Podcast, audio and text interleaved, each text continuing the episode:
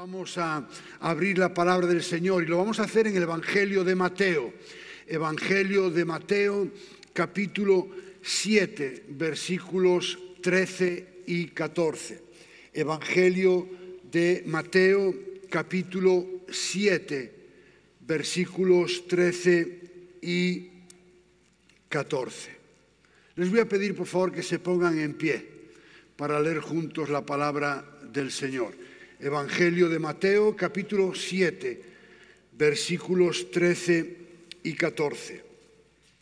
Y dice así la palabra del Señor, entrad por la puerta estrecha, porque ancha es la puerta y amplia es la senda que lleva a la perdición, y muchos son los que entran por ella, porque estrecha es la puerta y angosta la senda que lleva a la vida, y pocos son los que la hallan.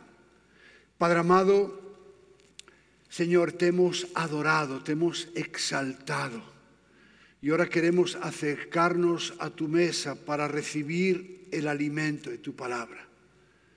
Señor, no permitas que nada nos distraiga que podamos cada uno de nosotros ser intencionales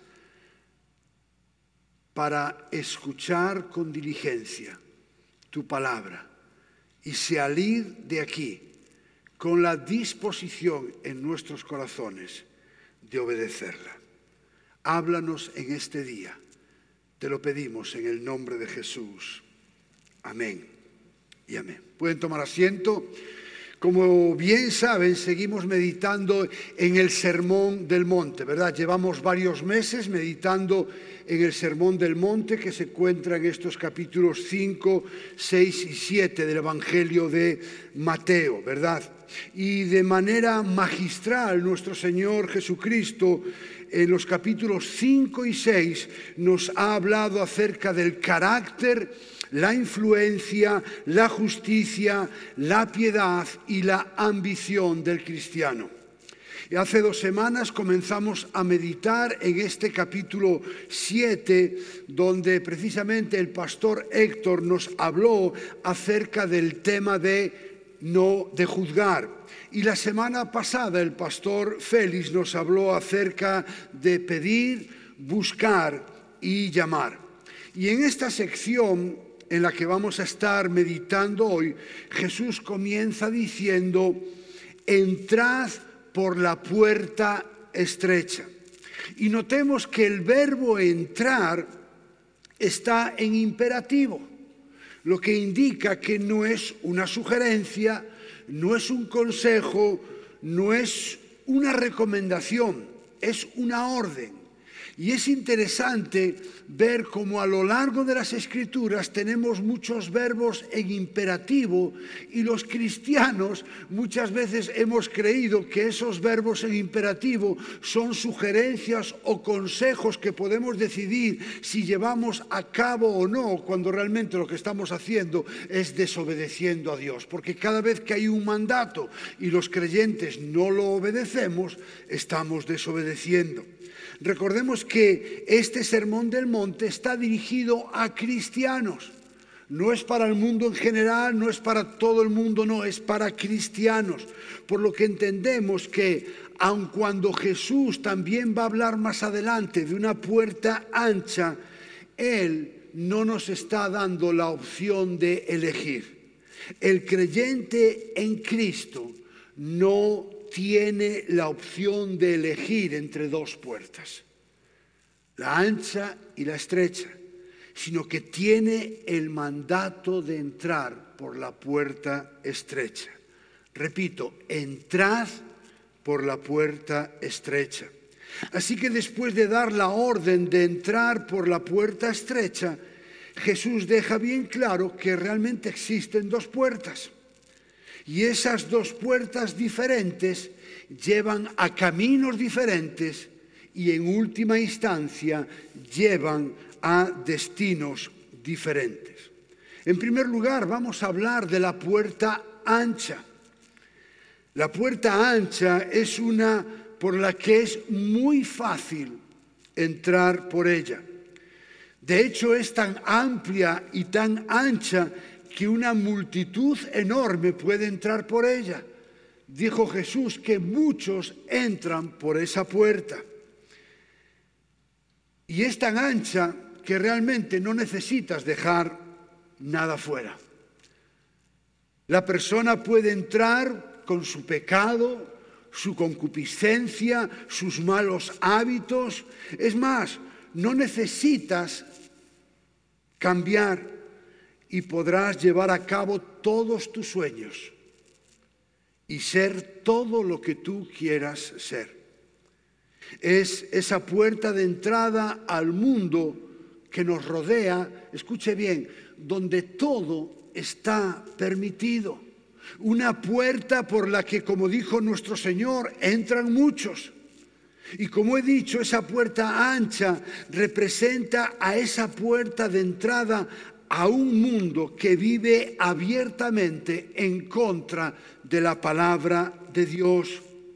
Ahora, normalmente cuando pensamos en la puerta ancha, la gente piensa en el mundo, pero lamentablemente, lamentablemente, esa puerta ancha también representa a muchas denominadas iglesias y muchos que se autoproclaman siervos de Dios que realmente son falsos muestros, que están presentando no el verdadero evangelio, sino una puerta ancha donde muchas personas entran pensando que están entrando por el lugar correcto. Hace unos días leí una revista evangélica en España que se llama Lupa Protestante. Eh, mire, es interesante, mire cómo se presenta esta revista. Escuche, es una revista supuestamente evangélica y dice, Lupa Protestante, fundada en el año 2003. Es una revista de divulgación teológica, opinión y cultura desde una óptica escuche bien, y aquí ya viene el primer error, desde una óptica cristiano progresista. Evangelizadora, crítica, ecuménica, inclusiva y en diálogo con la sociedad contemporánea. Mire tremendas trampas. La primera cristiano progresista. Cada vez que alguien le pone título después de cristiano me crea problemas. Porque realmente estos no son cristianos, son progresistas. El cristiano no tiene que ser progresista, tiene que ser bíblico. Tiene que ser fiel a la palabra de Dios. Pero le ponemos la palabra progresista para que precisamente la puerta se ancha. inclusiva. Suena muy bonito, pero es una trampa. Porque lo que está diciendo es que usted puede ser cristiano y vivir como le da la gana. Eso no es cierto. Eso va en contra de los principios de la palabra de Dios. Y después dice que está en diálogo continuo con la sociedad contemporánea. Bueno, la iglesia tiene que ser contemporánea. ¿Qué estamos queriendo decir? que todo vale, que la iglesia tiene que, se adaptar, tiene que adaptarse al mundo en el cual vivimos. Yo entiendo que el mundo a lo malo le llame bueno y a lo bueno le llame malo. Lo que no entiendo es que algunas denominadas iglesias a lo bueno le llamen malo y a lo malo le llamen bueno. Pero mire la advertencia que da la palabra del Señor. Hay de los que llaman al mal bien y al bien mal, que tienen las tinieblas por luz y la luz por tinieblas, que tienen lo amargo por dulce y lo dulce por amargo. Hay de los sabios a sus propios ojos e inteligentes ante sí mismos. Hay de los héroes para beber vino y valientes para mezclar bebidas que justifican al impío por soborno y quitan al justo su derecho. Por tanto, como consume el rastrojo la lengua de fuego y la hierba seca cae ante la llama, su raíz como podredumbre se volverá y su flor como polvo será esparcida. porque desecharon la ley del Señor de los ejércitos y despreciaron la palabra del Santo de Israel. Por esta causa se ha encendido la ira del Señor contra su pueblo y ha extendido su mano contra ellos y los ha herido. Los montes temblaron y sus cadáveres yacen como desecho en medio de las calles. Con todo esto no se ha agotado su ira y aún está extendida su mano. Hay de a los que lo malo llaman bueno y a lo bueno malo. Y lamentablemente mucha gente pretende entrar por esa puerta ancha de la religión para poder vivir como quieren, sin dejar nada y vivir vidas egocéntricas. Y después está la puerta estrecha por la que Jesús nos ordena entrar. Y no es fácil entrar por ella. Y por ese motivo dice Jesús que son pocos. Por la ancha entran muchos. Por la estrecha entran pocos. ¿Por qué?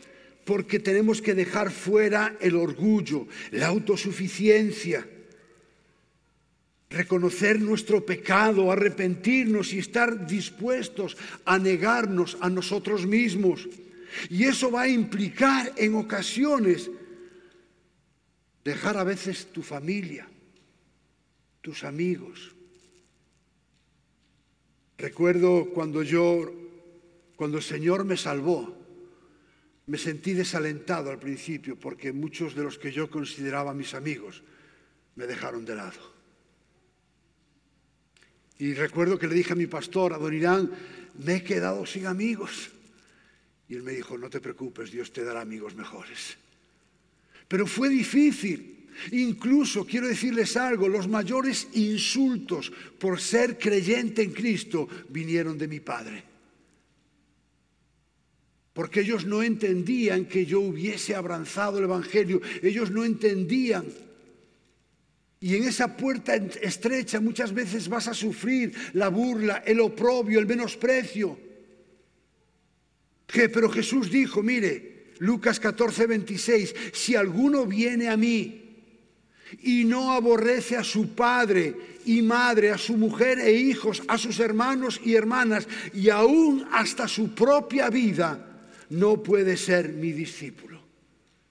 John MacArthur dice que el aborrecimiento al que alude Jesús significa en realidad menor amor.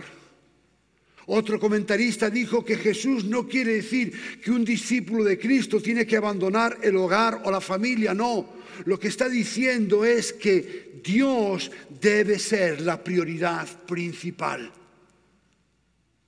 Entrar por la puerta estrecha implica que Dios va a ser y tiene que ser lo más importante en nuestras vidas.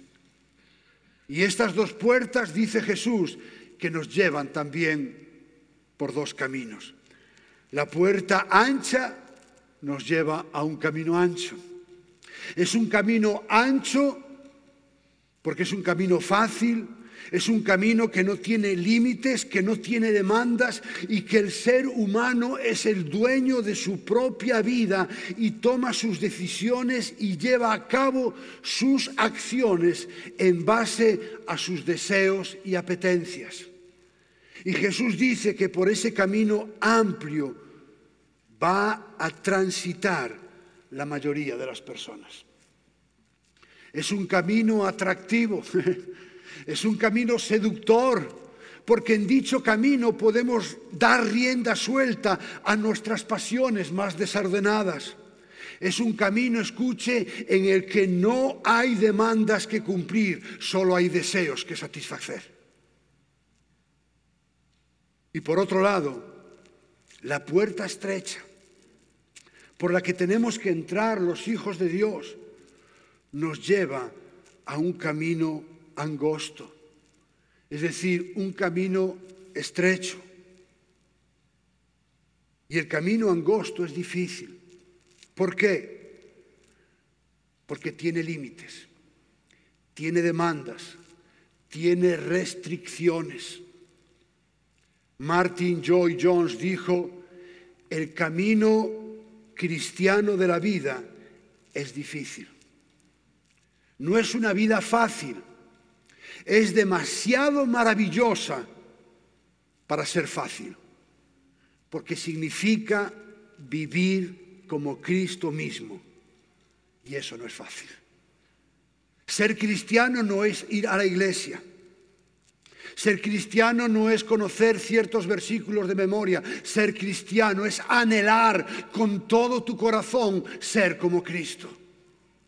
El camino es estrecho y difícil porque lleva consigo la autonegación. Y vemos por ahí, ¿verdad? A pseudo pastores diciendo, saca al campeón que llevas dentro. Yo no sé qué tiene usted dentro, pero yo no tengo ningún campeón. Yo lo que tengo es un hombre depravado, un hombre pecador, que cada vez que se aleja de Dios sale todo lo peor de él. Eso es lo que yo tengo dentro. Y Jesús nunca, escuche, Jesús nunca suavizó dicho camino. Jesús nunca nos engañó. Al contrario, Jesús habló con total franqueza lo difícil que iba a ser caminar por el camino angosto de la vida cristiana. Jesús dijo, si alguno quiere venir en pos de mí, Mateo 16, 24, niéguese a sí mismo, tome su cruz y sígame. Y Jesús también le dijo a sus discípulos y a nosotros, en el mundo tendréis aflicción. Y es un camino estrecho y difícil. ¿Por qué? Porque hay que decirle no a muchas cosas. Hay que decirle no a la venganza, hay que decirle no al odio, hay que decirle no a la falta de perdón, hay que decirle no al resentimiento, hay que decirle no a los placeres de este mundo, hay que decirle no a los deseos de la carne, hay que decirle no a la inmoralidad del mundo. El cristiano tiene que decir no. En definitiva, decirle no al mundo es decir, como dijo el apóstol Pablo, y ya no soy yo el que vive, sino que Cristo vive en mí.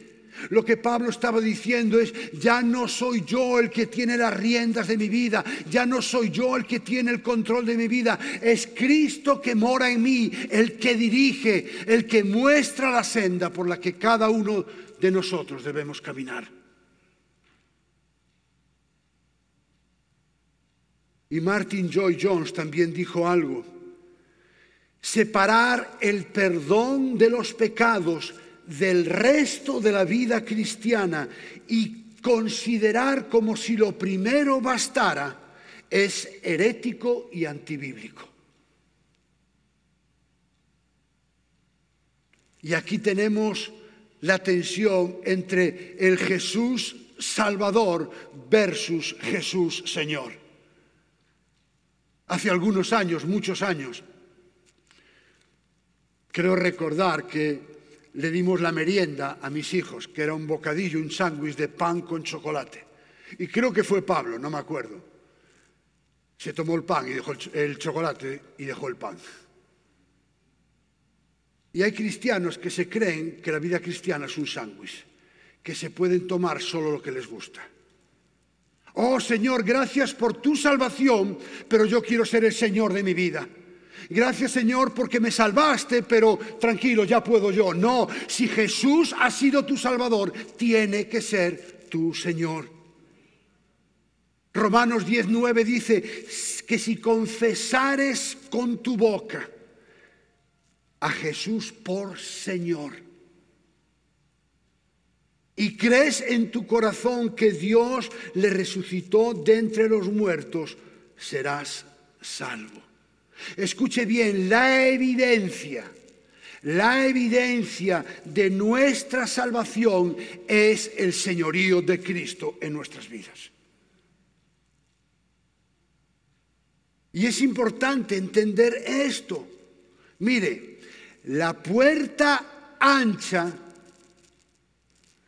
lleva a un camino ancho. La puerta estrecha lleva a un camino estrecho. Hace algunos años en Oklahoma vino una familia a la iglesia. Él había sido mm, no pastor, pero el que dirigía el ministerio de jóvenes en su iglesia y bueno, muchas otras cosas. Así que después de conocerles un tiempo, yo tengo una conversación con él en mi oficina y le digo, tengo que decirte algo. Creo que no eres cristiano. ¿Cómo se puso? No me pegó porque estábamos en la iglesia.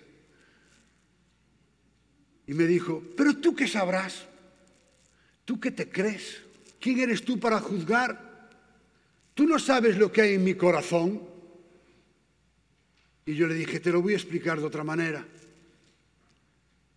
¿Tú crees que soy calvo? Y me dijo, claro, ¿qué tiene que ver eso? Y yo dije, bueno, yo creo que me estás juzgando. Tú no sabes lo que hay en mi corazón.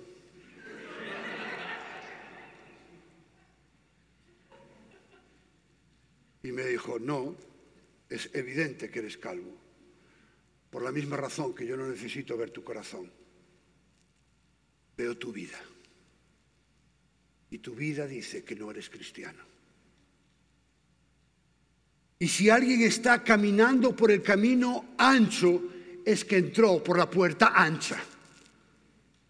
Si alguien está caminando por el camino ancho, no quiere decir que entró por la puerta estrecha y después encontró un camino ancho. Si tú entraste por la puerta estrecha, el camino va a ser estrecho. Y si tú estás caminando por un camino ancho, entonces tú has entrado por la puerta ancha. Y no importa que asistas a una iglesia, no importa que hayas hecho una oración hace 20.000 años, no importa que levantaras la mano en un culto, no importa, como dice el pastor Félix, que hables cristianés. Si estás por el camino ancho, es que entraste por la puerta ancha. Hoy veníamos mi esposa y yo escuchando un trozo de una predicación de un pastor que se llama Israel Sanz de España y él dijo esta frase y la noté. Él dijo, nadie, escuche bien, nadie puede tener un encuentro con el Dios vivo y que no se le note. Nadie puede tener un encuentro con el Dios vivo y que no se le note. Porque si no se le nota, es que entonces no ha tenido un encuentro con el Dios vivo. Y la evidencia de que alguien ha entrado por la puerta estrecha es precisamente que está caminando por una senda estrecha. Así que como hemos visto, dos puertas nos llevan por dos caminos. Puerta estrecha, camino estrecho. Puerta ancha, camino ancho. Y es interesante, ¿verdad? Porque así como hemos visto que tanto las puertas como los caminos son diametralmente opuestas, los destinos a los cuales llevan esos caminos son diametralmente opuestos. La puerta ancha nos lleva a un camino ancho por el cual entran muchos y su destino final es la perdición. La puerta estrecha lleva a un camino estrecho por el cual entran pocos y eso nos lleva a la vida eterna. Así que los que han entrado por la puerta ancha y ahora van por el camino amplio, Jesús dice que se dirigen a la destrucción, es decir, a la perdición y la condenación eterna. Ese es su destino. Por el contrario, aquellos que han entrado por la puerta estrecha y andan por el camino angosto, Esos van rumbo a casa, al cielo, a disfrutar de una vida eterna en compañía de su Padre Celestial.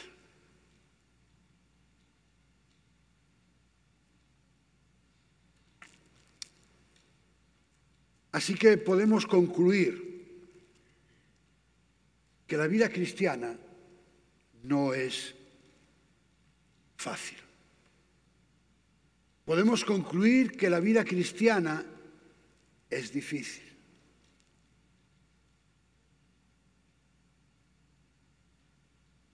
La puerta de entrada es estrecha, el camino es estrecho, lleno de dificultades, renuncias, sacrificios, pruebas y aflicciones, pero con un final glorioso. El cielo, en compañía de nuestro Padre por toda la eternidad.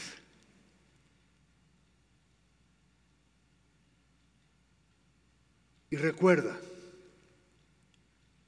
los creyentes necesitamos ver nuestra vida en este mundo desde la perspectiva de la eternidad.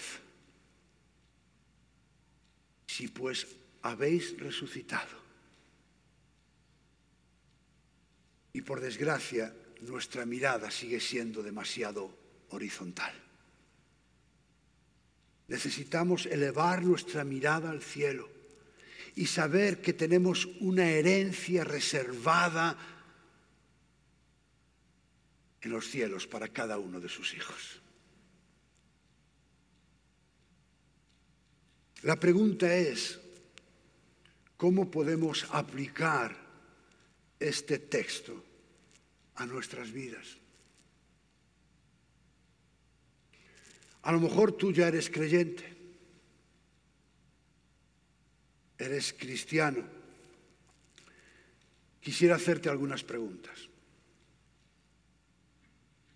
¿Estás caminando por el camino estrecho y te sientes afligido? ¿Se te está haciendo difícil caminar por este camino? ¿Crees en ocasiones que ya no tienes más fuerzas para seguir adelante? ¿Estás siendo tentado en alguna área de tu vida y se te está haciendo cuesta arriba ese caminar?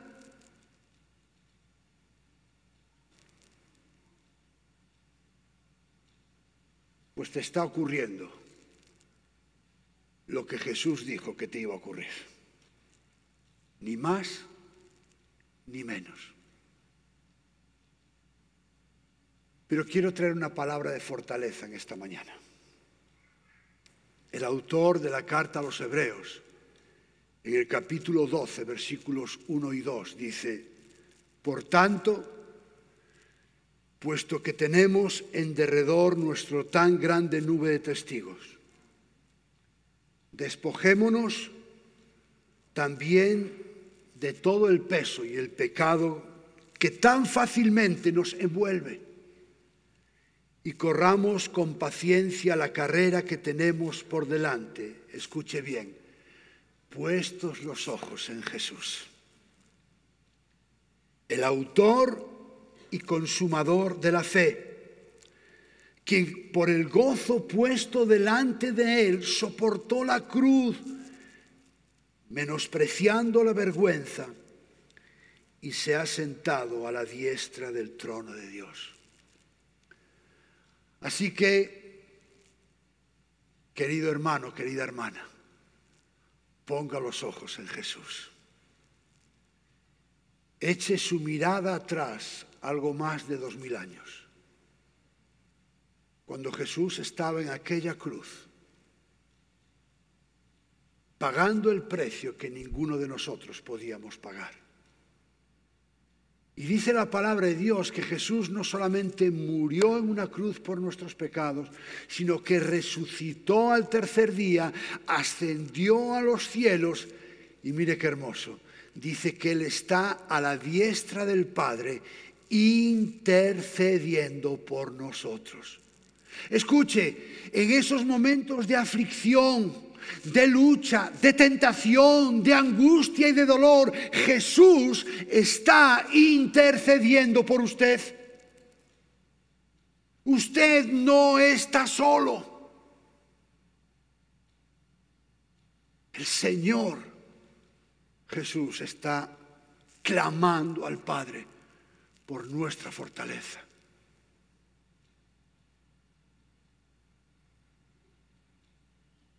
Si usted no es creyente, no los conozco a todos. Quiero decirle que la vida que llevamos siempre tiene consecuencias. Yo no sé mucho de agricultura, pero algún conocimiento básico tengo. Por ejemplo, uno no puede sembrar lechugas y recoger tomates. Si usted siembra lechugas, lechugas va a recoger. Usted no puede pretender haber entrado por la puerta ancha y caminar por el camino ancho y disfrutar de la eternidad. Porque la vida que llevamos tiene consecuencias. Recuerde, la puerta ancha lleva un camino amplio, aparentemente fascinante, sin límites, lleno de autorrealización, pero que lamentablemente lleva a la perdición. Así que tengo una mala noticia para usted. Si usted está viviendo de esa manera, por el camino ancho, su destino final será condenación eterna. Pero qué bueno que no solamente son malas noticias, porque sabe que el Evangelio son buenas noticias. A lo mejor usted dice, bueno, pero ¿qué es eso de la puerta, el camino? Parece, bueno, mire lo que dijo Jesús. Evangelio de Juan, capítulo 10, verso 9. Jesús dijo, yo soy la puerta. Si alguno entra por mí, será salvo. Jesús dijo, yo soy la puerta. Ahora, ¿cómo entramos por esa puerta? Pues no entramos simplemente haciendo buenas obras. Tampoco entramos por asistir a una iglesia, ni por bautizarse, ni por ser una persona con una buena moralidad. El mismo Jesús nos da la respuesta a cómo podemos entrar por esa puerta. Las primeras palabras, las primeras palabras registradas de Jesús en el Evangelio de Marcos, capítulo 1, versículo 15, fueron, el tiempo se ha cumplido. El reino de los cielos se ha acercado. Arrepentíos y creed en el Evangelio. Esta es la única forma posible para poder entrar por la puerta estrecha. Recuerde que el Evangelio habla de un Dios santo, justo, creador, que creó al hombre a su imagen y semejanza. Ese hombre creado a imagen y semejanza de Dios pecó contra Dios desobedeció y el pecado lo que hizo fue separar a ese hombre de Dios. Así que lo que hizo Dios fue enviar a su unigénito. ¿A qué? A vivir una vida perfecta y sin pecado. Pero eso no es suficiente el ser humano tiene que responder a ese sacrificio de Jesús reconociendo su pecado, arrepintiéndose de ese pecado y depositando su fe en Jesús como su Señor y como su Salvador.